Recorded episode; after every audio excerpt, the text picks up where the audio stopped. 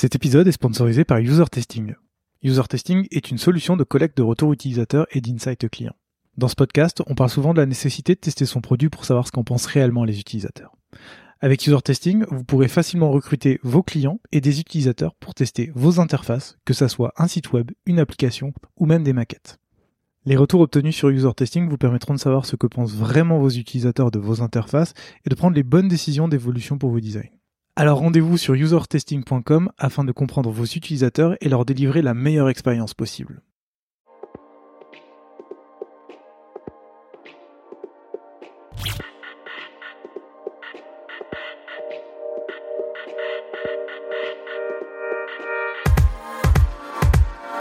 Salut et bienvenue dans Design System, le podcast qui part à la rencontre des talents du design français.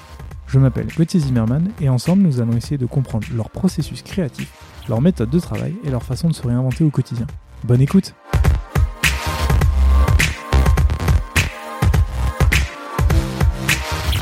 Salut Mickaël Salut Gauthier. Merci beaucoup de me recevoir aujourd'hui dans les locaux de, Doctolib pour ce nouvel épisode de Design System.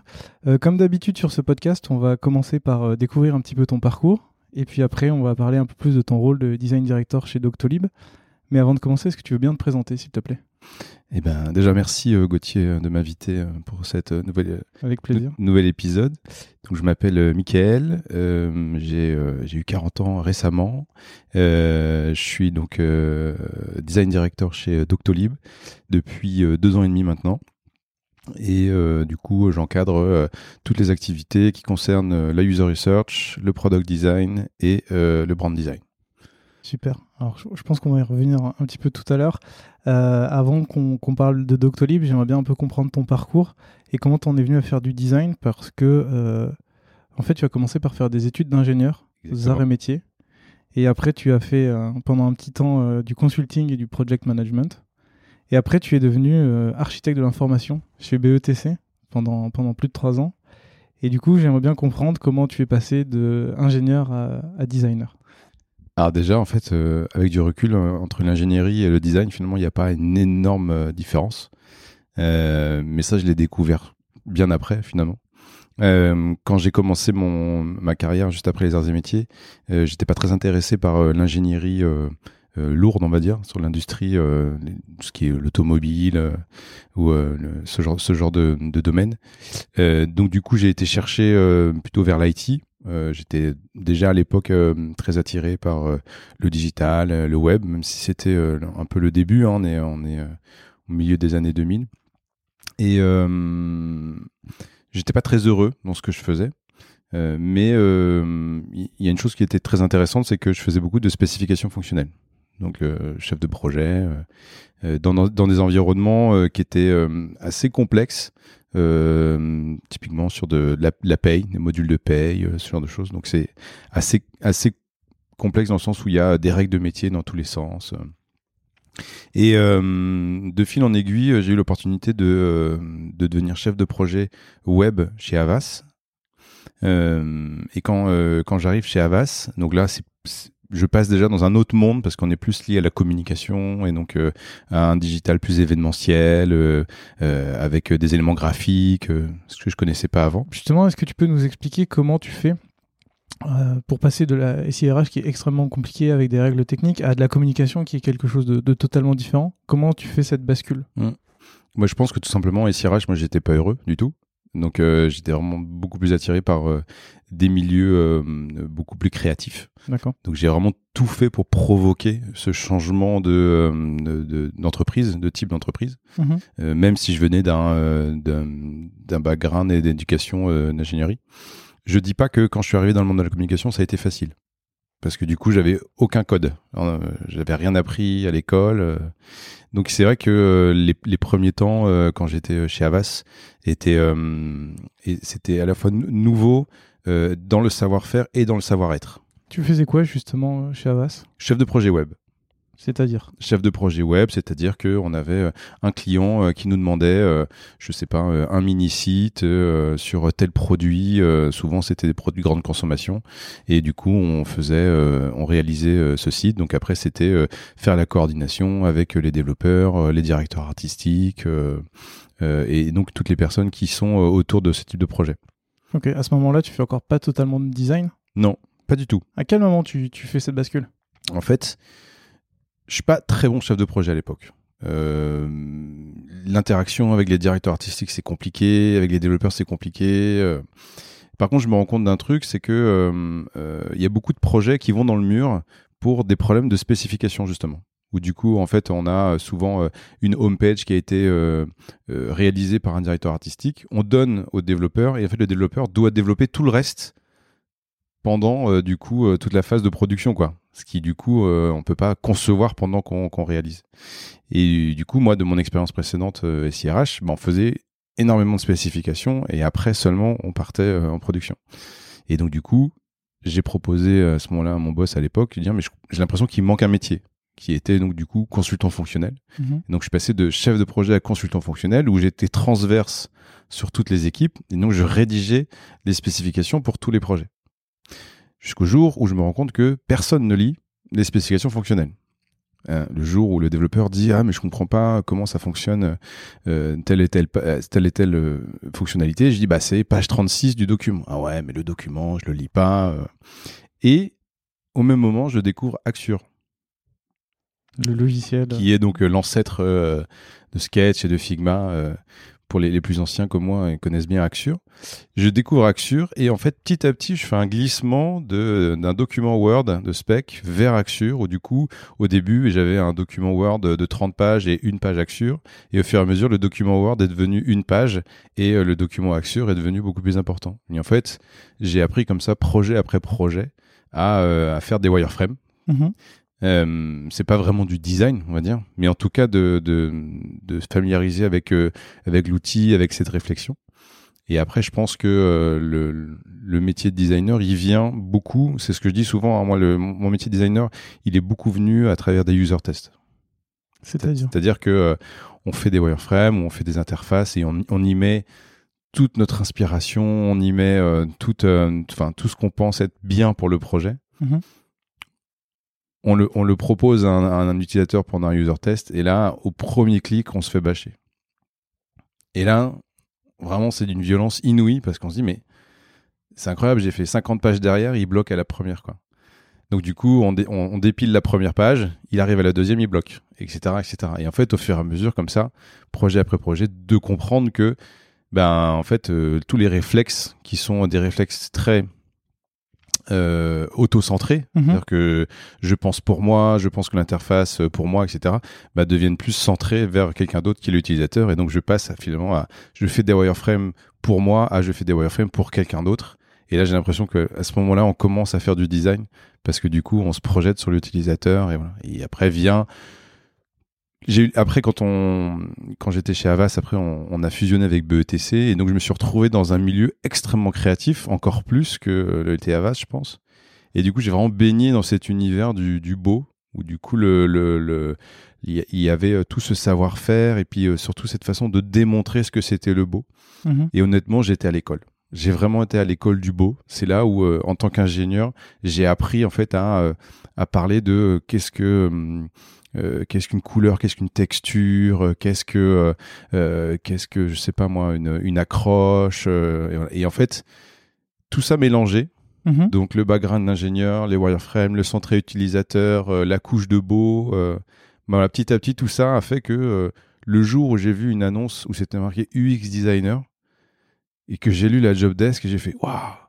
Mais en fait, c'est un peu ce que je fais quoi. Donc c'est vraiment vraiment relier tous les points et euh, arriver à, à ça et d'avoir euh, de reconnaître à travers une job description que j'avais vue euh, aux États-Unis où je me suis dit ben en fait c'est mon métier quoi. C'est hyper intéressant. Et c'est à ce moment-là où tu décides de devenir UX designer freelance?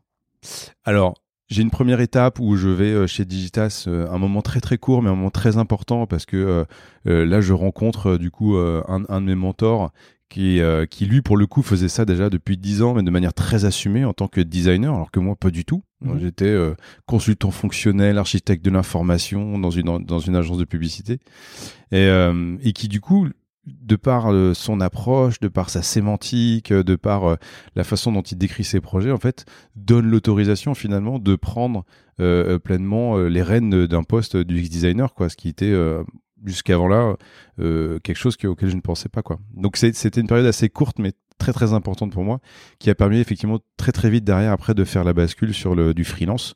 Et euh, le freelance, c'est une, une, super école parce qu'on est tout seul face au client. Et quand on est tout seul face au client, ben, en termes d'argumentaire, euh, comment est-ce que euh, je parle de mon travail, euh, comment est-ce que je justifie bien tous mes choix? Bah c'est c'est c'est super parce que on est il n'y a pas de backup quoi, hein. il n'y a pas de il y a pas de mm. boss au-dessus qui va reprendre le l'argumentaire, ce genre de choses. Et tu bossais pour quel type d'entreprise à ce moment-là? Alors une, une, fois que j'étais freelance, ouais. Euh, vraiment, vraiment un peu de tout. C'était, euh, c'était une super époque parce qu'il n'y avait pas beaucoup de, de, d'UX designer en freelance. Hein, c'était une dizaine d'années. Euh, donc, euh, on a, j'ai pu travailler pour euh, Accor. On avait refait tout, toute une, tout un site pour, le, pour une marque d'hôtel. ça pouvait être pour des startups, pour faire du, du drive online. ça pouvait être de, comment dire, du luxe. on avait pas mal bossé pour du, pour du luxe. Donc c'était extrêmement comment dire euh, hétéroclite quoi. Ok. Et ça m'intéresse beaucoup parce que tu parles de, de start-up dans laquelle il y, a, généralement une mentalité design qui est un peu plus développée que dans les grands groupes. Tu parles d'UX design il y a 10 ans. Hmm. Et tout à l'heure, tu parlais de recherche utilisateur. Est-ce que quand tu allais chez ces clients, tu réussissais justement à vendre cette recherche plus que vendre du beau? Non, jamais. Non? Non, jamais. Il y a, il y a, il y a 10 ans, ça n'existait pas. Donc tu faisais, tu faisais une seule partie de ton métier, on va dire? Exactement. Non, non, mais euh, honnêtement, euh, le, l'approche design euh, dans les entreprises euh, que je côtoyais à l'époque a vraiment commencé par le livrable final. Elles voulaient voir des écrans. Mhm. Donc, j'ai commencé par faire des écrans et de, de, de vendre ce qu'elles étaient capables d'acheter, tout simplement. Jusqu'au jour où, effectivement, L'apprentissage du digital dans beaucoup d'entreprises, ça s'est fait par du, du, test and learn et c'est même du, du, crash and learn. Mhm. Il y a beaucoup de projets qui sont sortis entre 2005 et 2015, on va dire, où du coup on lance en grande pompe euh, des, des, projets sur lesquels on a bossé pendant euh, un an, deux ans et euh, qui, qui s'écroulent très rapidement parce que aucune recherche utilisateur. Donc c'est aussi comme ça que euh, les entreprises ont, ont appris que ah il manquait peut-être une étape et qu'il fallait peut-être tester avant ou euh, et euh, le, test le test est venu en premier lieu. Mhm. je fais des maquettes je les teste et j'adapte avant de les mettre en production. Et c'est seulement après que au lieu de, de, de, tester on va déjà comprendre avant qu'est-ce que veut l'utilisateur et le bien trouver le, le, le comment dire le, bon ajustement avec mes besoins business Mhm. pour créer après une plateforme que je peux ensuite tester, bien sûr. Mais, euh, mais c'est venu très tardivement. Hein. Moi, je sais que il y a, je sais pas, il y a encore six ans, 5-6 ans, euh, c'était quelque chose que j'avais encore du mal à vendre. Hein. C'était, euh, c'était compliqué. Hein. Mhm.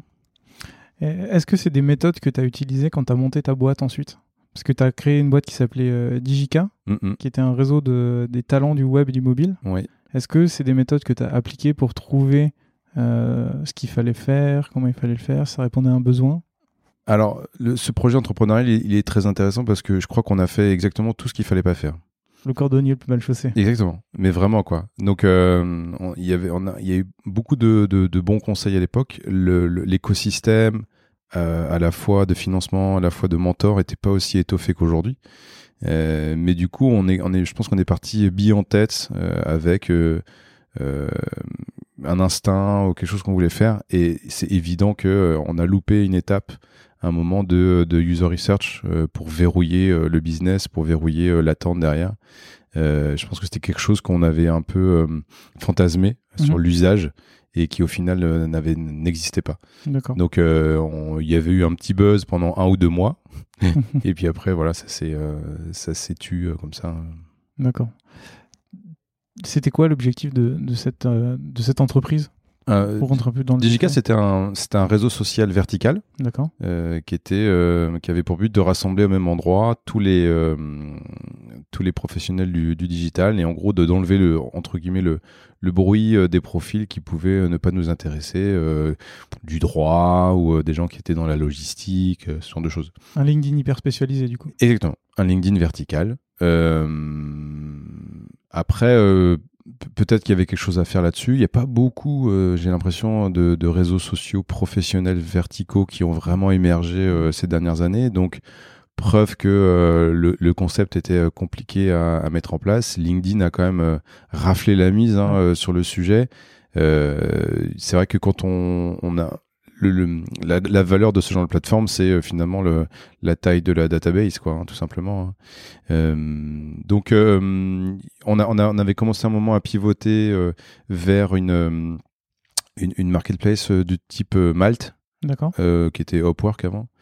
Euh, mais euh, sur lequel euh, finalement j'étais pas très à l'aise parce que je trouvais que ça ça paupérisait un peu le, le, le, travail des freelances avec une course au, au, bas prix finalement. Mmh. Et comme moi-même j'étais freelance et que je me battais pour avoir des tarifs assez élevés, il y a un moment ça fonctionnait pas en fait. Donc et puis au bout de trois ans, on, ne ramenait pas beaucoup d'argent, donc il faut il faut savoir tourner la page. Ceci dit, moi, c'est vraiment une expérience. Euh, enfin, quand j'ai passé des entretiens, même pour euh, arriver chez Doctolib, que je que je raconte vraiment euh, avec avec plaisir et je, je m'en cache pas de me dire que on, on, a quasiment à toutes les étapes, on a on a fait les mauvais choix mm-hmm. parce que quand on fait les mauvais choix, c'est une, bonne façon d'après de, de connaître peut-être de meilleurs après quoi. C'est hyper intéressant d'apprendre par l'exemple. Finalement, tu as fini par l'appliquer, tu as fait crash and learn, ce que tu disais tout à l'heure. Ah bah là, c'est euh, complètement crash and learn. Euh, J'avais pas beaucoup d'énergie euh, en moi pour euh, repartir sur une aventure entrepreneuriale. Mhm. mais la position de un peu intrapreneur que je peux avoir chez Doctolib me va très très bien. Et je crois que je suis plus fait pour être intrapreneur que entrepreneur d'être dans un cadre d'entreprise avec euh, des services administratifs et euh, voilà qui vont euh, accompagner et, s'occuper de, de, de, toutes les tâches qu'il peut y avoir autour de l'activité centrale. C'est quelque chose sur lequel je me sens beaucoup plus à l'aise. Super, on va en reparler encore tout à l'heure. après, tu repars en agence? Oui, en agence de design pour le coup. D'accord. Où je m'étais dit, ben, J'étais avant en agence plutôt de communication, marketing, publicité. Euh, en agence de design, je vais retrouver euh, euh, un environnement euh, qui est plus proche de, de l'état d'esprit euh, que, que, je cherche à développer. et c'est là que je découvre que finalement le design à la française, il est assez particulier parce qu'il est quand même très très axé sur le beau mhm. et met de côté beaucoup la partie fonctionnelle, usage, utilité euh, user-centric, etc. Quoi. Donc euh, ça dure un peu moins de deux ans. Où euh, pareil, on a essayé d'un peu de bouger les lignes pour aller vers du, du, du, serviciel, ce genre de choses. mais il y a une grosse grosse viscosité aussi dans ce genre de dans ce genre de d'agence. D'accord. C'était du design numérique ou c'était aussi du design d'objets Là, pour le coup, moi, j'étais en charge de la division digitale. Donc euh, au sein de au sein de l'agence. Euh, après l'agence, elle faisait beaucoup de choses à côté. Elle pouvait faire euh, de l'événementiel, elle pouvait faire du pack, elle pouvait faire du branding pur. pareil, moi j'ai beaucoup beaucoup appris au sein de cette agence-là sur justement le, le, branding pur. Donc le plateforme de marque, il y avait il y vraiment d'excellents experts. Et je sais qu'aujourd'hui, le fait d'avoir au sein de l'équipe euh, design chez Doctolib, le, branding, c'est aussi cette expérience-là qui m'a euh, permis d'être euh, confortable pour pouvoir accueillir cette équipe-là. On va finir sur ton parcours. Tu passes assez rapidement chez 360 Learning et mmh. après tu deviens UX Design Director chez GE, General Electric. General Electric, oui.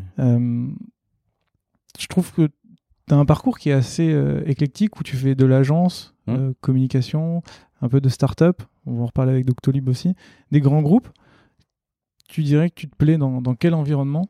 Et euh, est-ce que c'est aussi une démarche de recherche que tu as fait pour trouver euh, l'environnement qui te convient le plus? Je, pense qu'il y a un peu de ça. Je pense qu'il y a un peu de ça, un côté un peu exploratoire euh, pour me dire qu'est-ce qui qu'est-ce qui sied le mieux à, ce que j'attends.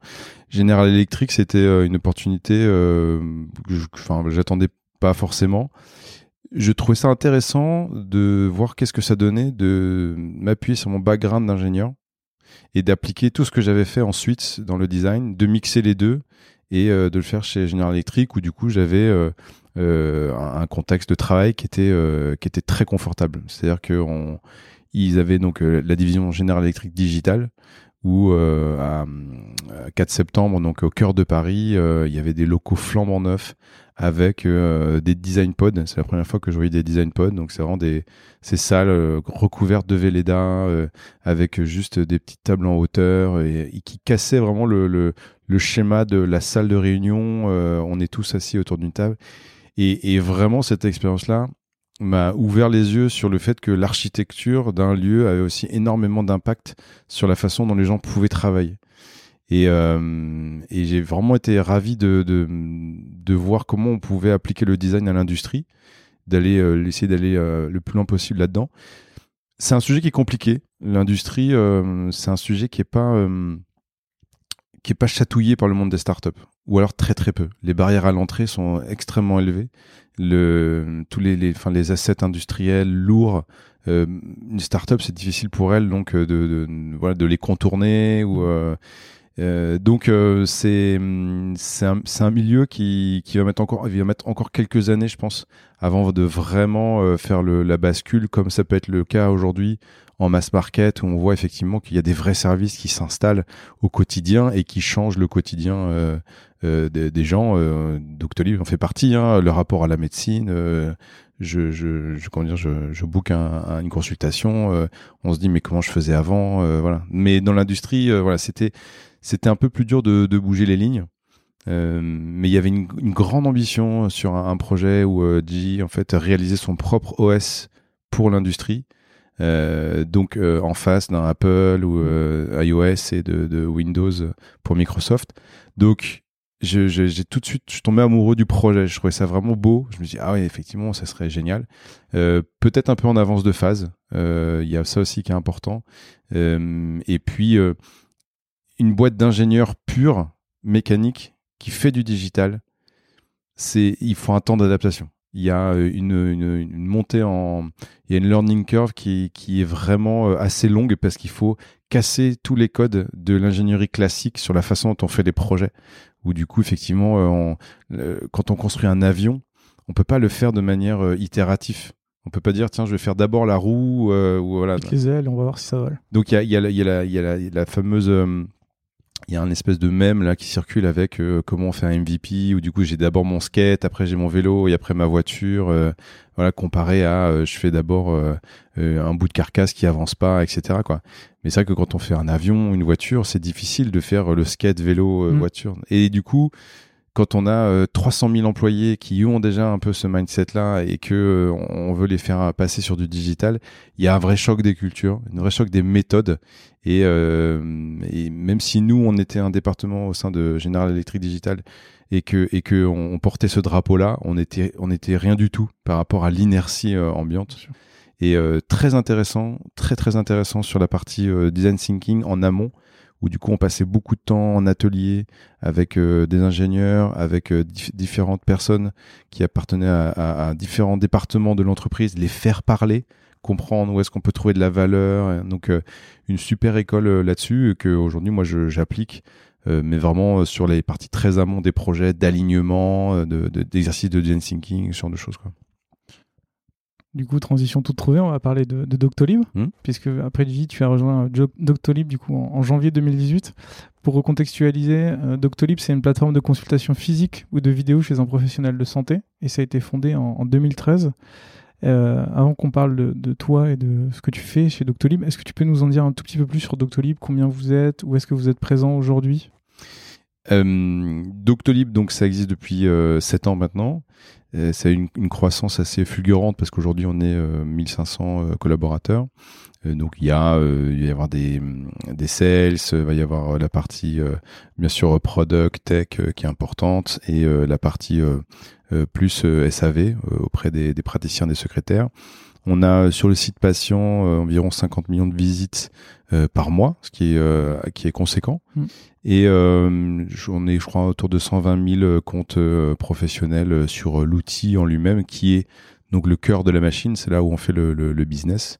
Euh, le praticien euh, donc euh, paye un abonnement de 129 euros par mois pour avoir accès à son agenda et à toutes les fonctionnalités qu'on a créées qui sont propres au métier de la médecine. En sachant que une des grandes forces de Doctolib, c'est que avec un seul outil, on arrive à adresser l'ensemble du monde de la médecine et entre un dentiste, un médecin généraliste, un radiologue, c'est des métiers qui sont finalement bien différents Mhm. Euh, avec des interactions patients qui sont bien différentes, euh, des, des, fréquences euh, de, de, consultation qui sont bien différentes. Et ça, je pense que c'est aussi une, des grandes forces de Doctolib, c'est d'avoir euh, tout de suite fait converger les usages et d'avoir bien simplifié la lecture du produit, son prix, ce genre de choses. Très clair. Je ne sais pas si tu l'as dit, vous êtes également présent en Allemagne? Tout à fait. Ça fait, euh, ça doit faire 4 ans maintenant. Euh, donc, euh, on a une équipe euh, qui grossit en Allemagne. D'ailleurs, on, on vient d'accueillir les deux premiers product designers allemands. Donc, l'équipe s'internationalise. Donc voilà, on a posé nos valises là-bas et, et ça grandit petit à petit. Super. Alors, maintenant, parlons de toi. Est-ce que tu peux nous raconter un peu ton arrivée chez Doctolib et quel était le rôle que tu avais au moment où tu es arrivé? Donc je suis arrivé en janvier 2018. Euh, à l'époque, il y avait euh, une product designer et euh, donc moi à l'époque j'étais product design director. donc j'avais en charge essentiellement le, le, product design. Et il m'a fallu un, un trimestre, un peu d'observation, de compréhension mmh. du produit. C'est un produit qui est assez dense, c'est un outil de productivité, euh, de la même manière qu'on peut trouver, je sais pas, un, Gmail ou euh, un Mailchimp ou ce genre de choses. Donc c'est c'est quand même un outil euh, qui demande une technicité, une précision qui est un peu différente de ce que j'ai pu faire dans le passé sur, comme on parlait tout à l'heure, de l'hôtellerie ou ce, genre de, plateforme. Donc c'est en plus une entreprise avec un, euh, souci de l'exigence euh, avec avec une, rapidité d'exécution qui est assez impressionnante. Euh, donc il a fallu monter en, régime dans cette culture, s'adapter et et je me rends compte très vite que ben on est quand même sous-staffé en, design par rapport à la, taille de l'entreprise, mais surtout avec l'ambition de recrutement qu'il y avait qu'il y avait en face. Au moment où tu arrives, vous êtes combien dans l'entreprise? Alors moi je suis on est un peu moins de 400. Ok, donc deux designers pour 400. Exactement. C'est très peu. Ce qui est très peu, mais en fait, il n'y a, pas beaucoup de développeurs au final euh, à cette époque-là. D'accord. Euh, donc, euh, souvent, on a le ratio un designer pour huit développeurs. Hein, c'est le, classique hein, quand on voit ça sur les chiffres, sur le, en tout cas sur la Silicon Valley. et en fait, je crois qu'il y avait une petite vingtaine de, de développeurs à l'époque en sachant qu'il y a beaucoup de développeurs qui ne travaillaient uniquement que sur des problématiques back. Mhm. Donc, qui n'étaient pas du tout euh, en contact avec euh, des designers. Donc, c'était pas, c'était pas complètement déconnant, mais euh, on était, on était quand même un peu fébrile. C'est-à-dire qu'on était plutôt à la remorque de, de, la roadmap, on va dire, qu'on arrivait à la fin. Donc, ça a été un, un travail de quasiment deux ans euh, de construire cette équipe pour ne plus être à la remorque de la roadmap, mais d'y participer un peu plus. Parce qu'aujourd'hui, vous êtes 22. On est 22, ouais, en vrai, j'ai refait les comptes hier. Normalement, si tout va bien, on est 25 en septembre. Euh, donc euh, oui, ça a été, euh, c'était une progression importante, mais en fait qui est à l'image de l'entreprise. l'entreprise passe de, passe de 400 à 1500, c'est normal que nous aussi on suive cette progression-là. Donc vous avez une entreprise qui fait x3 en termes d'employés et ton équipe fait x11. Oui, euh, en sachant qu'on était un petit peu à la traîne. Donc il a fallu aussi euh, rattraper le, il a fallu rattraper aussi le, le, ratio, on va dire. Et aujourd'hui, est-ce que tu peux nous dire euh, comment elle est constituée ton équipe, puisque au départ tu es product design director, mm. maintenant tu es devenu design director, donc mm. tu as récupéré la brand avec. Mm. Donc comment est séparée cette équipe? Euh, en fait, euh, la, la, brand, ça s'est fait assez simplement. C'est que quand on s'est euh, rapproché de mon docteur, euh, on avait donc une personne qui était chez mon docteur qui faisait ce, ce job-là et qui du coup, au moment de se rattacher à Doctolib, naturellement, s'est rattaché à l'équipe product design. Surtout qu'il y avait, euh, il y avait pas d'autres entités finalement auxquelles on pouvait rattacher ça. Il n'y avait mhm. pas euh, une, une, grosse grosse euh, équipe marketing comme on peut avoir aujourd'hui. Donc voilà, donc assez naturellement, voilà, on a on a formé un pôle product design et brand. et et puis on l'a gardé jusqu'à jusqu'à aujourd'hui. Ok, et aujourd'hui vous êtes combien du coup? Est-ce que tu peux nous donner un peu la distinction entre les alors, donc du coup, il y a donc user research, product design, brand design. User research, on est 5. Euh, avec donc des répartitions sur les différents domaines. En gros, nous, on a des, des grands domaines qui vont correspondre aux praticiens et aux patients, et, et, au sein des domaines, on va avoir des feature teams. D'accord. En gros, c'est ça. Donc 5 user researchers, en brand pareil, 5. Et donc après, le reste, c'est essentiellement des product designers euh, et dans le groupe des product designers, je mets aussi euh, UX Writer. D'accord. On a des consultants qui nous aident sur la partie euh, design system et globalement design ops. Ça, on peut en parler après. c'est c'est un sujet qui est au cœur de l'actualité aujourd'hui. mais en gros, c'est ça. Donc aujourd'hui, ça fait 1, 2, 3, 4, 5, 6, 7, 8, ouais, une bonne dizaine de, de, de product designers. Et puis, et après, des métiers très importants comme, le, comme l'UX Writer. Euh, qui euh, vont aussi grossir dans les prochains mois. Super. Du coup, continuons un petit peu. Aujourd'hui, tout à l'heure, tu nous as parlé de, Future Team. Aujourd'hui, comment vous êtes organisé dans le, enfin, comment le produit est organisé chez Doctolib et comment le design est intégré à cette équipe produit? Comment le produit est organisé? Donc, euh, on a on a plusieurs grands domaines, hein, donc qui correspondent finalement à des, des, des outils différents. typiquement, si je prends domaine patient, euh, à l'intérieur du domaine patient, euh, on va retrouver euh, des feature teams qui vont être spécialisés sur le ce qu'on appelle le online booking, donc tout le process de je prends un rendez-vous. on va avoir sur la consultation vidéo, donc qui est tout le module de, de prise de rendez-vous et donc la consultation vidéo, etc. Donc du coup, on a au sein au sein des domaines, les product designers sont affectés à des feature teams, en sachant que même s'il y a un ownership fort, ils travaillent ensemble finalement sur cette feature-là. D'accord. Donc en fait, l'idée c'est qu'au sein d'un même domaine, on ait quand même euh, une certaine porosité euh, entre le, les différentes euh, travail sur les sur les fonctionnalités, ce qui est important pour le, travail de groupe. Là, tu parles des product designers qui sont euh, dans chaque squad, enfin dans chaque feature team. Les UX researchers font partie aussi de ces squads ou sont un peu plus euh, on va dire, des électrons libres, mm. tout comme les UX writers. quelle est leur place puisqu'ils sont un peu moins, enfin, t'en as un peu moins dans ton équipe? Euh, alors, effectivement, c'est un, un, bon point. Euh, par domaine et même géographiquement dans le dans l'entreprise, les product designers et les user researchers sont assis euh, à, à, côté des domaines en fait. D'accord.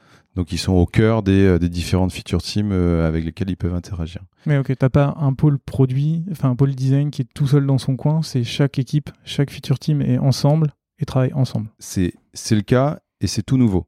C'est-à-dire qu'il y a encore trois mois, on avait ce qu'on appelle un design studio, où du coup tous les designers étaient au même endroit et du coup allaient euh, les après-midi euh, au sein des domaines pour aller travailler. C'est hyper intéressant. Pourquoi vous avez changé? Alors, on a changé pour, euh, pour différentes raisons. Euh, il y, en a une qui est très euh, pragmatique, c'est que il a fallu revoir le, sitting plan parce que en fait au sein du building c'est compliqué d'avoir deux sièges pour une personne. Hmm. Donc du coup il fallait il fallait trancher là-dessus. Mais la vraie raison c'est que on voulait une vraie une collaboration totale entre euh, product, tech et design. Et que euh, cette collaboration-là, en fait, euh, elle, elle, se passe aussi beaucoup par les micro-interactions du quotidien et, et, que sans une proximité forte géographique, on peut pas l'avoir. D'accord. Alors du coup, je vais te poser la question dans l'autre sens maintenant. Vu que chaque designer est dans une future team et que tu crées une relation avec les techs, le produit, comment tu fais pour créer cette relation entre le design, puisque cette fois-ci, ils sont plus ensemble? Ce qu'on a fait, c'est qu'en début d'année, on, s'est mis d'accord euh, avec euh, le produit et puis euh, les, les, différentes comment dire départements avec lesquels on est en interaction et on a on a structuré la semaine avec des rituels assez forts. C'est-à-dire que sur la, toute l'équipe de, tech et de développeurs, ils ont du temps qui est dédié au, au run, donc vraiment travailler sur les, les, les, les, les features team et puis le, les fonctionnalités en cours, mais il y a une, une, phase de build qui est vraiment sur euh, bah, comment est-ce qu'on nettoie le code, comment est-ce que euh, on s'améliore sur telle et telle technique, etc. Et il y avait quand même un, il y a un, il y a un pourcentage assez important du temps qui est consacré aussi au build. Et en fait, on a copié ce modèle-là. Et en gros, ce qui se passe, c'est que toutes les après-midi sont dédiées au run. D'accord. Donc, euh, travail avec euh, les feature teams. Par contre, les matinées, sont dédiés à l'équipe design elle-même. Mm. Donc, typiquement, le mardi matin et le vendredi matin, on a des design workshops. En gros, euh, les product designers d'un côté, user researcher et euh, brand, chacun, ils vont dans une salle et vont traiter des sujets du moment. Donc c'est un ensemble euh, de design critique, de review d'un composant pour le design system, de sujets chauds du moment, de je suis sur tel sujet, j'ai du mal à le craquer, est-ce que vous pouvez m'aider, etc. Donc c'est du temps long. Donc c'est deux heures euh, le mardi matin, deux heures le vendredi matin. C'est vraiment du temps long pour euh, monter en compétence, euh, améliorer la qualité de ce qu'on fait, faire avancer certains sujets.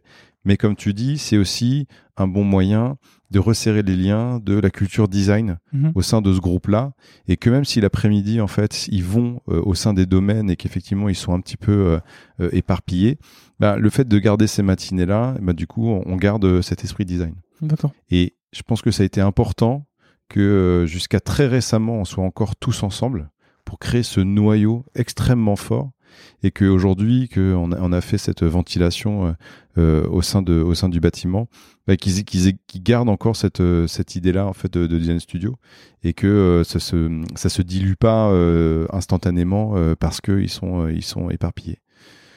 Ceci dit, il y a il y a encore des il y a, il y a quand même cet enjeu là qui doit qui qui qui, reste et euh, on, on- il y a, il y a d'autres ri- rituels qui vont se rajouter euh, sur des lunchs qu'on faisait pas forcément avant et, et- et ce genre de choses quoi. D'accord. Pour revenir sur ces rituels, euh, tu parles de design review, de critique. Mhm. On en parlait déjà avec Jérémy euh, dans l'épisode 6 sur euh, à Drivey où ils se retrouvent dans une salle, mais eux ils étaient 6 Mhm. à 22. Mhm. Comment ça se passe? Parce que ça fait beaucoup de monde. Est-ce que vous êtes tous là? Sur le design critique, euh, c'est très product design. Mhm. Donc euh, ça va être les product designers, UX writer. Euh, ça va être, euh, on va moins intégrer la brand et la user research. Une fois par mois, on fait un All-Ends design. Où du coup, là, pour le coup, tout le monde est dans la salle. Et du coup, on fait une presse où du coup, chaque équipe présente euh, le, les projets chauds du moment, les plus intéressants, et qui du coup vont permettre de créer des ponts, euh, de lever un peu la tête du guidon et justement de voir ah oui euh, t'as fait ça sur tel projet c'est intéressant parce que justement actuellement euh, je fais ça on aurait besoin d'un user test ou de, la user research ce genre de choses. Donc il y, y a vraiment différents types de rituels ou les rituels qui sont très métier product design où on est effectivement sur un groupe resserré ça reste une dizaine de personnes hein. Euh, mais c'est vrai qu'on peut pas le faire euh, à 20 25 euh, c'est impossible à gérer par contre, effectivement, des HoloLens de temps en temps, où du coup, on synchronise nos montres sur les sujets de manière globale, on montre un peu ce qui a été fait, euh, voilà, on voit passer sur Slack, on voit passer des communications tout au long de la semaine, mais on est tellement le nez dans le guidon que euh, on, a, du mal à se rendre compte l'ampleur de que ça a. Est-ce que ça a eu un impact sur des chiffres, sur le choses Donc c'est le moment aussi de, euh, de, de démontrer que euh, je sais pas, euh, le, le- la mise à jour de telle page, eh ben, la conversion a augmenté de X%, et c'est à ce moment-là qu'on le partage. D'accord. Tout à l'heure, tu parlais de product designers allemands. Oui. Ils sont situés en Allemagne ou ils bossent dans les locaux à Paris? Ils sont à, Berlin, dans les locaux à Berlin. Très bien. Alors du coup, tu, je pense que tu vois où je veux en venir. Comment vous faites pour les intégrer? Dans, dans toutes ces critiques et etc. Qui, chez Lunch, finalement, puisque eux sont assez loin de, de Paris. Comment tu fais pour pas les mettre à part? Bah déjà, euh, j'ai envie de dire merci Covid. Parce que du coup, euh, pendant, euh, pendant plus de deux mois, on a tous travaillé en, en, en remote.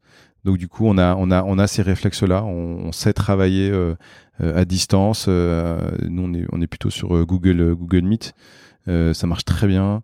Donc en fait, le, le mardi matin ou le vendredi matin, en fonction des sujets, pas forcément systématiquement, parce que ça nous, ça nous oblige aussi à, à parler anglais et des fois euh, sur des débats extrêmement précis, sur des features.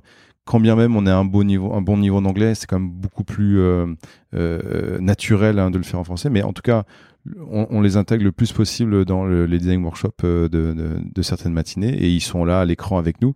De la même manière que euh, nous, en fait, on a deux jours de remote par semaine euh, au sein de l'équipe. Donc du coup, il y a aussi des gens euh, qui sont euh, euh, à l'autre bout de Paris, euh, qui sont aussi derrière leur écran, et en fait, ça change, ça change rien avec euh, les personnes qui sont en Allemagne, en fait. Ok, c'est déjà un, un principe que vous avez intégré dans l'équipe et finalement, ça s'est C'était assez drôle parce qu'en fait, euh, je pense que c'était deux mois avant euh, le, le, début du confinement. En fait, euh, il y a cette expérimentation chez Doctolib qui a été lancée avec deux jours de remote par semaine, en mode, bah, à la fin du quarter, on fera, enfin, on fera le bilan, quoi. Et bah du coup, voilà, du coup, on a dit bon, bah, à la fin du quarter, on a dit, bah, j'ai l'impression que ça marche. Super. Est-ce que à terme, l'objectif c'est aussi de recruter des UX researchers et UX writers du pays, donc allemands pour l'instant, pour pour compléter ces et eh ben, c'est ce qu'on cherche actuellement. On cherche un UX writer en Allemagne et un user researcher en Allemagne. Je mettrai les posts dans la description. Euh, voilà, avec, avec grand plaisir si vous connaissez des gens.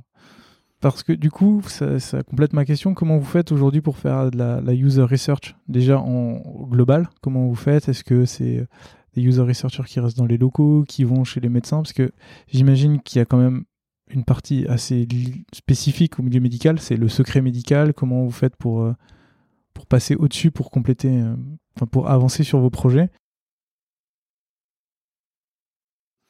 euh, En fait, c'est plus compliqué de faire la user research côté patient que côté praticien. Pourquoi? Parce que côté patient, effectivement, très très vite, on va rentrer dans l'intimité médicale de la personne. Donc, euh, on, fait, on fait très très peu, quasiment pas de, de user research côté patient. côté praticien, on a un contrat avec eux. Ils nous euh, donc ils, ils sont enfin ils achètent un logiciel et donc euh, du coup euh, à partir de là on peut s'appuyer là-dessus pour avoir une interaction ou leur poser des questions aller sur le terrain. Il n'y a pas vraiment de secret médical dans le sens où on va pas scruter les interfaces avec les datas c'est pas le sujet c'est plus un comportement global par rapport à telle ou telle feature. On va souvent faire des maquettes nous Mhm. Euh, qu'on va leur proposer en allant euh, chez eux et en disant euh, si on évolue, fait évoluer telle fonctionnalité de telle manière, qu'est-ce que vous en pensez, etc. Quoi. Et donc aujourd'hui, on a sur cinq user researchers, en fait, on en a un qui est bilingue français-allemand et qui lui fait le lien actuellement avec l'Allemagne et qui part euh, de temps en temps en Allemagne euh, pour euh, faire du faire du terrain. c'est clairement pas suffisant et c'est la raison pour laquelle on veut renforcer aussi localement le, cette expertise là. La différence est, assez prononcée entre les médecins en Allemagne et les médecins en France? Très. C'est quoi la différence? La médecine, enfin, les médecins allemands sont beaucoup plus professionnels dans leur approche du digital. Euh, il y en a, il y en a beaucoup qui ont déjà leur euh, propre site avec euh, des systèmes de réservation intégrés. Euh, quand on va dans euh, dans des dans des centres médicaux euh, allemands, c'est c'est c'est beaucoup plus c'est beaucoup plus professionnel d'une manière générale. Il y a il y a moins le côté qu'on peut trouver en France, médecin de quartier qui est un peu tout seul. donc c'est c'est vraiment c'est c'est c'est vraiment différent dans dans dans sur même sur la structuration des des comment dire entre les secrétaires praticiens, les, les assistants praticiens qu'on en a qu'on n'a pas beaucoup aujourd'hui en, France, mais qui existent beaucoup euh, en Allemagne. Euh. Donc c'est assez différent. Euh, et donc on a encore pas mal de d'efforts à faire sur la user research, sur la compréhension de ce métier-là pour bien adapter le produit aux besoins. Justement, comment vous faites pour adapter ce produit à deux cibles qui sont différentes? Qui sont pourtant les mêmes, qui sont les médecins Deux cibles donc entre France, et, France et, Allemagne. Bah, du coup, nous, on a des, on a des, des features switch. Donc, ça veut dire qu'en fait, on va euh, euh, actionner euh, certaines features uniquement pour l'Allemagne et pas pour la France. typiquement, en Allemagne, ils ont des systèmes de mutuelles privées publiques qu'on n'a pas en, France. Et que du coup, ça sert à rien de l'avoir chez nous, mais c'est important de l'avoir là-bas. D'accord. Donc, vous n'hésitez pas à, mm. à, séparer. Tout à fait. Super. Pour la partie UX Writing, vous avez une, une personne, une personne qui s'en occupe pour la France pour la France. Ok. Euh, comment ça se passe? Parce que c'est vraiment quelque chose qu'on n'a pas, pas encore trop en France, l'UX Writing. C'est mhm. quelque chose qui est un peu mis de côté. Là où le design, product design commence à bien s'insuffler dans, dans, la culture, l'UX Writing, c'est un peu quelque chose à part. Comment vous faites et pourquoi vous avez euh, ce poste-là chez vous? En fait, le X-Writing, euh, c'est fait aujourd'hui dans la majorité des entreprises. C'est juste que c'est dilué à travers différents profils. Hmm. product designer, product manager, euh, chacun fait un peu du X-writing. C'est-à-dire que euh, on va trouver, euh, je sais pas, un champ de formulaire avec un intitulé ou une petite explication en dessous, et ça va se faire dans une phase de d'alignement product design, product management. Moi, j'ai tendance à appliquer mon métier à mon métier. C'est-à-dire que je vois un pain point, et si je vois un pain point, comment je fais pour y répondre? Quand on a créé la user research, quand je suis arrivé chez Doctolib, il n'y avait pas de user research. C'était exactement ça. C'est-à-dire que on avait des débats extrêmement douloureux avec le Comex sur certaines fonctionnalités.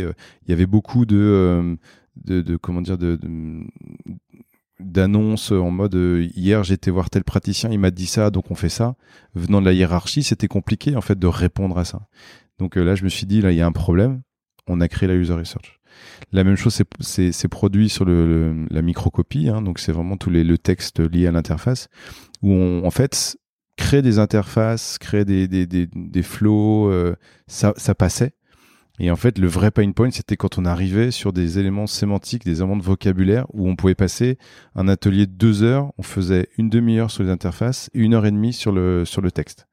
Donc là, très vite, je me suis dit, OK, en fait, là, il y a un pain point. Donc à partir de là, d'expliquer un peu en interne qu'il y a des métiers où euh, il y a des gens qui font que ça. Euh, et, euh, et, on a eu la chance donc de, de, tomber sur, sur Sophie, qui est qui est vrai, qui fait, enfin, qui fait vraiment un, travail extraordinaire, qui a eu euh, très très vite, euh, en, quelques semaines, à, à, trouver complètement sa place. Et les gens ont compris la valeur de ce que c'était de d'avoir un ownership fort mhm. sur la, la, sémantique, la microcopie. Et, et, d'avoir quelqu'un qui est là pour unifier, quel que soit en fait l'endroit du produit, la façon dont dans un bouton on va parler. Est-ce qu'on va dire à l'infinitif? Est-ce qu'on va faire une autre une autre façon de le conjuguer, euh, euh, la longueur qu'on va s'imposer dans tel ou tel endroit, la, façon dont on va s'exprimer, positif, négatif, pour expliquer, pour faire des, petits euh, tutoriels dans le, dans le produit. Doctolib, c'est un, un, outil de productivité, donc je ne sais pas quel pourcentage de l'interface est, du texte, mais c'est de, l'ordre de 60-65% au final. Mmh. Donc si on fait mal 60-65% d'un produit qui est un outil de productivité, on fait mal l'ensemble. Mmh. Donc euh, au final, euh, aujourd'hui, euh, UX Writing, j'ai de grandes ambitions pour cette équipe-là. C'est-à-dire que on se revoit dans deux ans, il n'y en aura pas, il y en aura pas que un ou deux, ça c'est évident. Il n'y aura pas que 20 personnes dans ton équipe non plus. On, verra. je... reviendrai pour, pour voir ça avec toi. Tu as parlé de la, de la démocratisation de l'UX Writing. J'aimerais bien aller sur un sujet un peu plus global, c'est la démocratisation du design chez Doctolib. Au départ, tu arrives, il y a un product designer, tu es le deuxième, donc le design n'est pas très présent. Comment tu fais sur une entreprise aujourd'hui de 1000 personnes, 1500 personnes pour démocratiser euh, ton pôle et pour expliquer la valeur sur le fait que ce n'est pas que du beau, mais il y a tout ce qui est derrière? Alors en fait, quand, j'arrive, il y avait déjà eu un, j'avais déjà eu un prédécesseur en fait. Donc qui avait déjà fait, euh, qui avait déjà fait un pas mal de, travail, qui avait déjà posé un design system sur Sketch et tout, donc il avait, euh, qui avait commencé à défricher le terrain. Euh, un, mais c'est, un premier milestone effectivement parmi, parmi tant d'autres. Il y a, je pense qu'il y a deux façons de, de, voir le, les choses. C'est que il y a une façon assez frontale où du coup euh, on se sent gardien d'une certaine forme de vérité design où on dit euh, il faut faire comme ça euh, sinon sinon on comprend pas ce que c'est que le design. Et j'ai très vite compris que ça n'est pas marché. Donc je suis plutôt un marathonien. Ok. C'est-à-dire? marathonien c'est-à-dire que je sais que la compréhension du design ne va pas se faire à travers un meeting où je vais faire quelques slides et je vais parler du design. Il se fait à travers des réalisations concrètes et les chiffres qui vont, euh, qui vont venir derrière.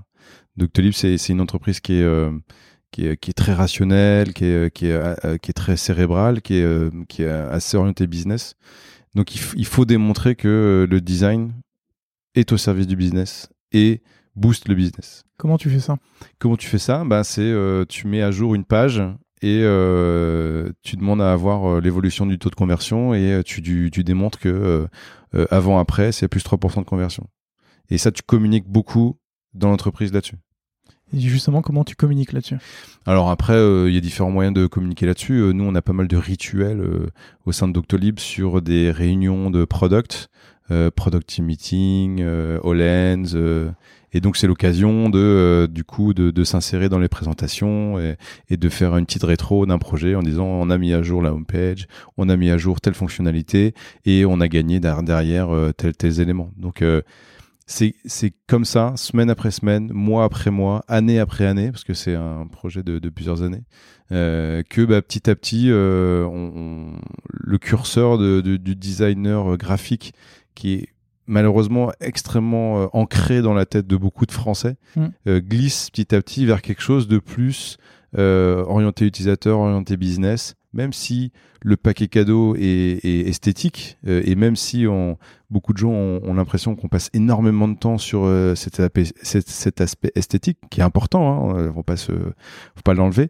mais le fond, toute la partie cachée de l'iceberg, et eh ben c'est tous ces éléments business et c'est comme ça que on, gagne nos, nos galons.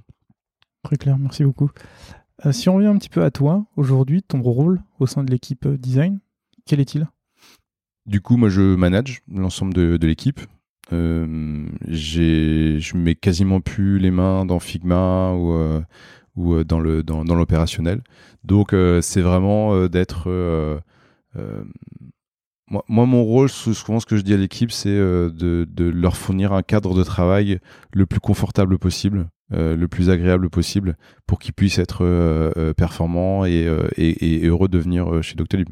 C'est vraiment ça. Après, très honnêtement, quand je suis arrivé, je, je m'étais fait un plan de 0 à, enfin, de 2 à une vingtaine de designers. Mhm. Euh, là, on arrive un peu dans un terrain inconnu, c'est-à-dire que j'ai aucune prétention de dire que euh, je sais ce qui va se passer après. Euh, et puis même quand je regarde avec mes homologues sur Paris, sur la taille des équipes de design, il y en a pas beaucoup qui ont fait au-delà, quoi. Donc, donc là, on est au, sein de l'équipe de design, on, va co-construire le reste de cette histoire. Euh, en fonction des besoins, en fonction de, de, de, ce qui se passe dans le dans l'actualité du monde design, sur les nouveaux métiers qui vont émerger. On est hyper attentif à tout ça. Euh. Donc c'est c'est c'est vraiment d'être le catalyseur de euh, de, de, de, l'ensemble de l'équipe pour que la qualité au final de, du produit qu'on propose à l'utilisateur soit la, meilleure possible pour que le, le, business soit bon. Ok. Pour revenir un peu sur ton équipe, tout à l'heure tu nous as un peu parlé de comment tu l'as constituée au cours du temps, comment tu as choisi les profils qui, étaient nécessaires dans ton équipe. Euh, moi j'aimerais bien savoir après comment tu fais pour les recruter ces profils, comment tu les sélectionnes, comment tu sais que c'est les bons qui vont t'aider? Nous on a la chance chez Doctolib d'avoir une, grosse équipe de talents, donc euh, c'est des gens qui, euh, qui déjà screenent beaucoup beaucoup de, profils en amont et euh, qui nous propose euh, une, sélection euh, assez assez pointue de, de, profils.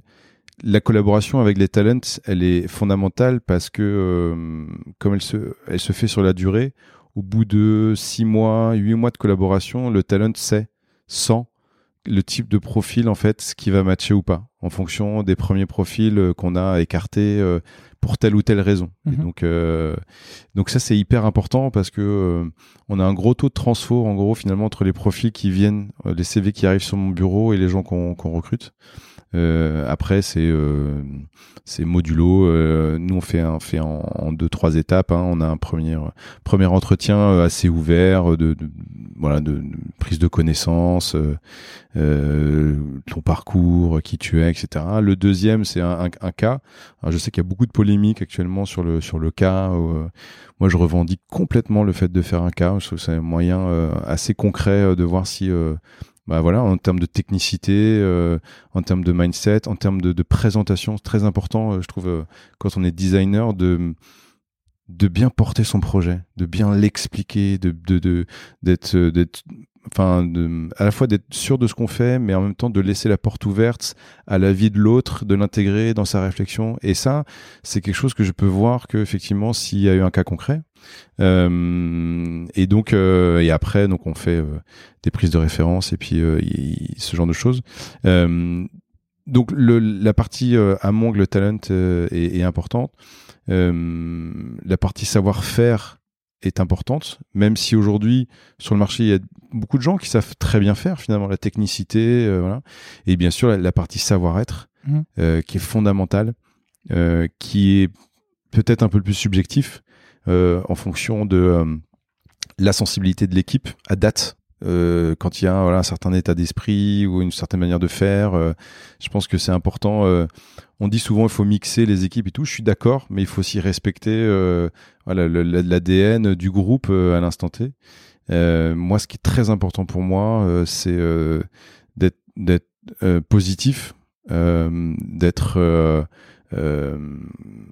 designer dans le sens où euh, on n'est pas des artistes, dans le sens où euh, je je suis pas propriétaire de mon travail, je mets pas d'ego dans mon travail, ce genre de choses, je me détache. Je suis là pour euh, apporter une solution à un problème Et, euh, et ça, ce mindset-là, il est, il est pas encore, euh, euh, c'est pas 100% des designers que, je croise qui l'ont vraiment encore, quoi. Donc voilà, c'est plein de voilà, plein de petites cases à cocher comme ça, qui sont pas forcément normées dans un tableau Excel, mais qui sont quand même importantes. Ok, et une fois que tu as recruté ces personnes, comment tu fais pour les garder, pour les former, pour qu'elles grandissent au sein de Doctolib? Euh, bah en fait, il y a beaucoup beaucoup de gens qui viennent d'arriver euh, depuis moins d'un an euh, dans l'équipe. Donc euh, la problématique de faire grandir et de former, c'est pas encore vraiment euh, présenté, on va dire. Euh, nous, on a une équipe au sein de Doctolib qui s'appelle People Success, qui a justement euh, comme mission euh, de faire en sorte qu'une fois qu'un talent, euh, enfin qu'un comment dire qu'un nouveau profil a intégré l'entreprise, bah, qu'il s'épanouisse. Mhm. Et donc, euh, du coup, on a un ensemble de formations euh, euh, qui vont permettre de le faire grandir. L'équipe grandissant, euh, elle se structure. Euh, du coup, on a des strates de management qui aussi euh, se dessinent au fur et à mesure. Donc, il y a des gens qui ont la possibilité d'évoluer. Donc je reviendrai d'ici quelques mois, quelques années pour voir comment ça s'est passé. Super. Tout à l'heure, tu l'as un peu évoqué, tu parlais du design system. C'est le dernier sujet dont on va parler au sein de, de Doctolib. Aujourd'hui, où est-ce que vous en êtes? Tu as dit qu'il y en avait déjà un qui existait. J'ai cru comprendre qu'il y en avait un qui était à nouveau en création. Euh, est-ce que tu peux nous expliquer un peu ce que vous faites? Donc pendant pendant pas mal de temps, on a eu un, un design system donc qui était euh, hérité de mon prédécesseur, qui avait été fait euh, sur Sketch, qui était très bien, qui était très clair, qui était une page statique finalement dans lequel on allait piocher des composants. Ce qui s'est passé, c'est que les designers arrivant, euh, le, le, le, le- comment dire, il y a toujours une velléité de, de repousser un peu euh, les composants, d'en créer des nouveaux, de les mettre à, on va dire, à jour ou euh, euh, alignés avec l'état de l'art. euh, sur les, il y a quand même des tendances. Hein, euh. Donc du coup, il a commencé à y avoir un gap conséquent entre le design system et ce qu'il y avait en production, ce qu'il y avait sur Sketch. euh. Donc finalement, il commençait il y avait plus rien de cohérent. Euh, on a tenté l'année dernière de faire un projet mobile où du coup on avait eu un peu le feu vert sur la partie UI et il s'avère que on a un peu travaillé pendant trois mois sur le projet et en fait au dernier moment euh, il y a eu euh, un lever de bouclier, de la tech et tout donc ça a été un peu euh, à travers un, projet douloureux que finalement ça a enclenché derrière le, démarrage du nouveau design system V2 euh, c'est aussi comme ça qu'on déclenche hein, des projets. hein. C'est, malheureux, mais en fait, moi, dans ma carrière, je me suis rendu compte que c'est aussi souvent comme ça qu'on déclenche euh, ce genre de projet. Et euh, on, a tenté pendant plusieurs mois euh, de, de, on va dire, de ventiler cette, euh, cette, ce- cette création de design system auprès des product designers. Donc de dire, j'ai 10-20% de mon temps qui est dédié euh, au design system, je vais travailler sur tel composant, etc. Et en fait, au bout de 4-5 mois, ça, on s'est rendu compte que ça marchait pas.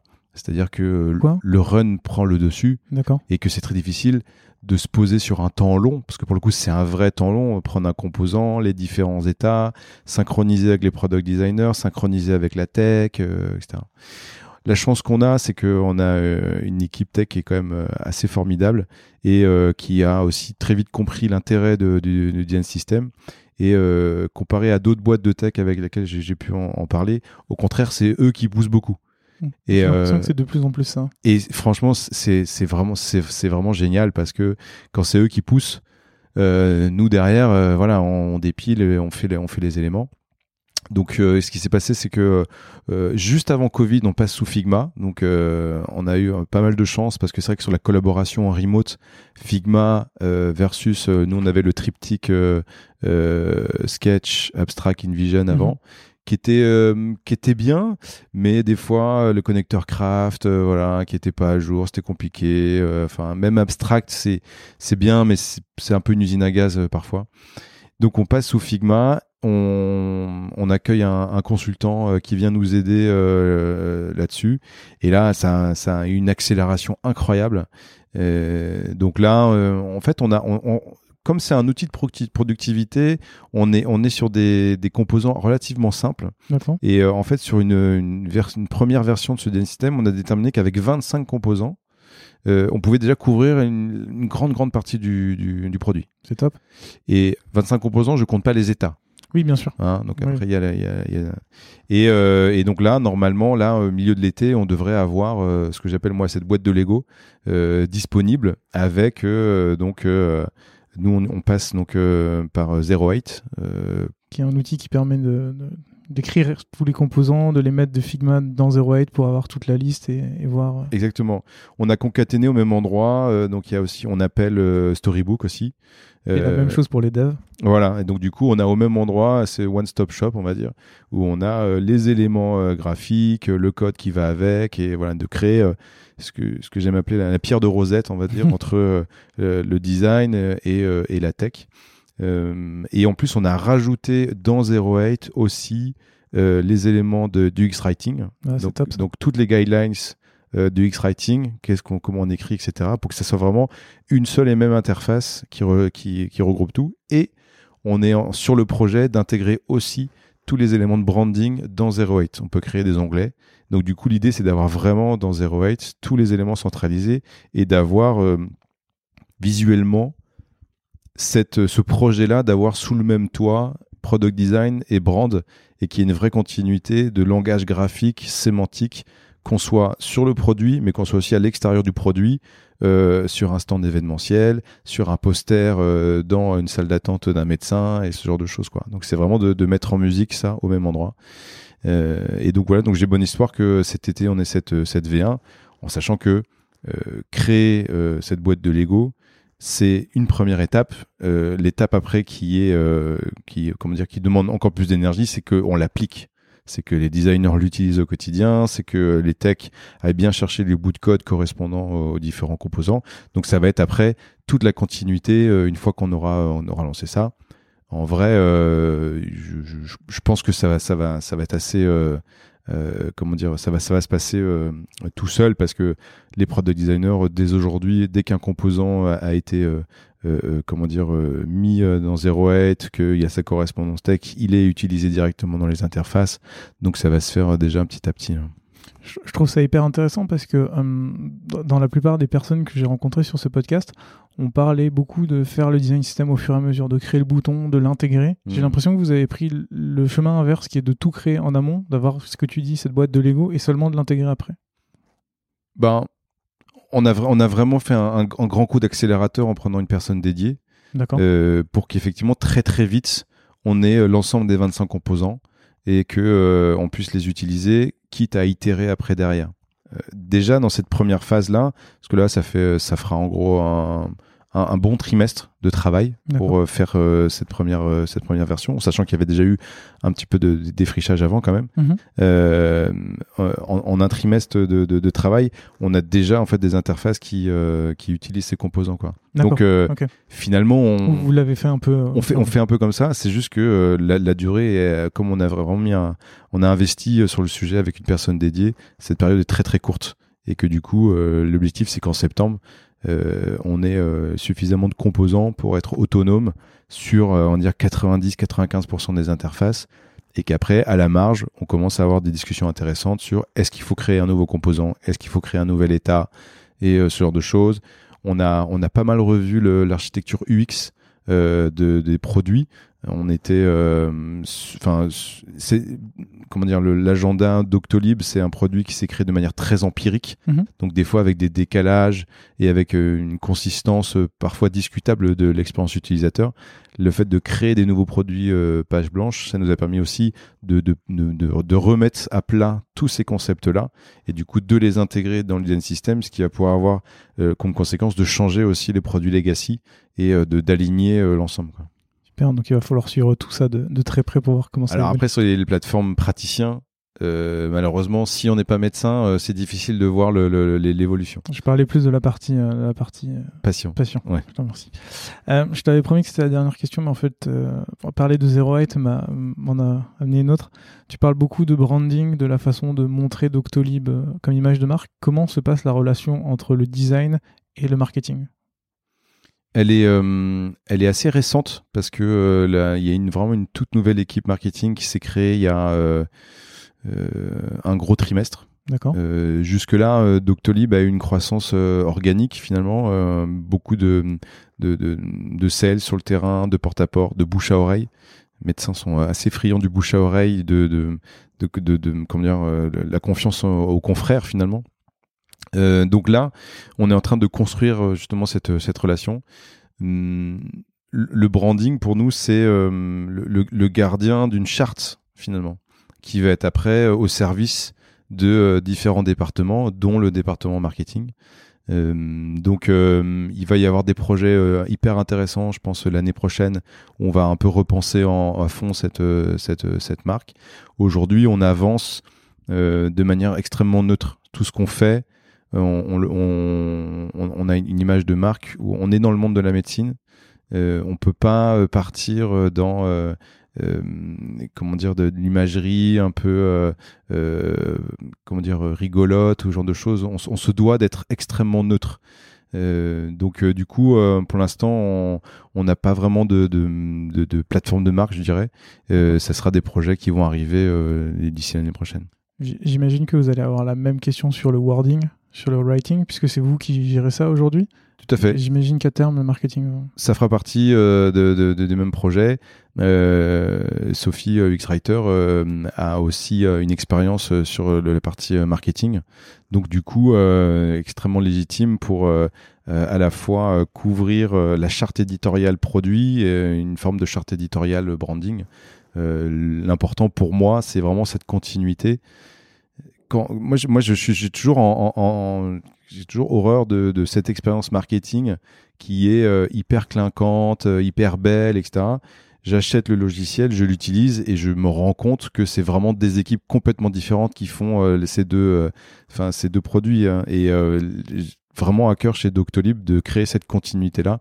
Et cette continuité, elle se fait que si effectivement l'équipe branding, le X-writing, se, enfin comment dire soit impliqué dans euh, les différents projets, que ce soit euh, le marketing en amont ou le, produit euh, en aval. Hyper intéressant. On en parlait avec Marie Dehé qui travaille chez Alan, qui pour le coup, ils ont un fonctionnement un peu différent. C'est le copywriter au marketing qui les aide sur la partie writing. Et, c'est intéressant d'avoir l'autre point de vue. Et, j'ai hâte de revenir te voir pour parler de tous ces sujets. En, vrai, la colonne vertébrale de Doctolib, c'est le produit. Donc euh, c'est ça que l'utilisateur utilise au quotidien. Donc finalement la sémantique elle vient beaucoup de là. Donc on va on va faire en sorte de, partir de la sémantique produit et de la twister un petit peu pour euh, l'amener vers le marketing.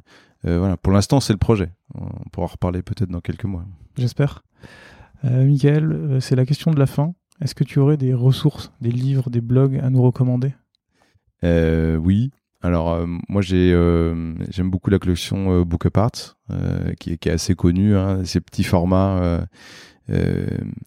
après, mm, je, je, y a, enfin, on avait échangé je t'ai déjà envoyé un, peu un lien sur une, bibliothèque qui est qui est complète, on va dire, d'ouvrages. Je partagerai en description. Euh, sur les formats d'apprentissage, moi, je suis assez assez friand de vidéos et de podcasts en vrai plus que de euh, plus que d'ouvrages écrits. Tu nous recommanderais quoi comme vidéo, comme podcast? Après, c'est souvent de, c'est souvent de, de, de, la sérendipité, quoi. C'est vraiment des choses que je tombe dessus par hasard et, euh, et, je prends, euh, je prends ce que j'ai envie de prendre et mhm. tout. Donc, il y a des, il y a des vidéos qui m'ont marqué dans mon, dans mon parcours. moi, je fais un peu partie de, de la génération des débuts d'Apple, etc. Donc, les, les, premiers talks de Steve Jobs au début étaient était particulièrement bluffant et même aujourd'hui avec du recul euh, on se dit que oui il avait euh, pas mal d'années d'avance sur mm. euh, sur pas mal de monde donc j'ai pas de pas de lien comme ça précis à partager ok mais je vois la vidéo dans laquelle tu parles que je mettrai également en description si les gens veulent te contacter on les renvoie où? Sur LinkedIn. Sur LinkedIn? C'est ce qu'il y a de plus simple, je pense. Ok, ça marche. Je mettrai aussi le lien. Eh ben, écoute, Mickaël, merci beaucoup pour le temps que tu m'as accordé de, de toutes ces conversations. Merci Et à très bientôt. Salut. À bientôt.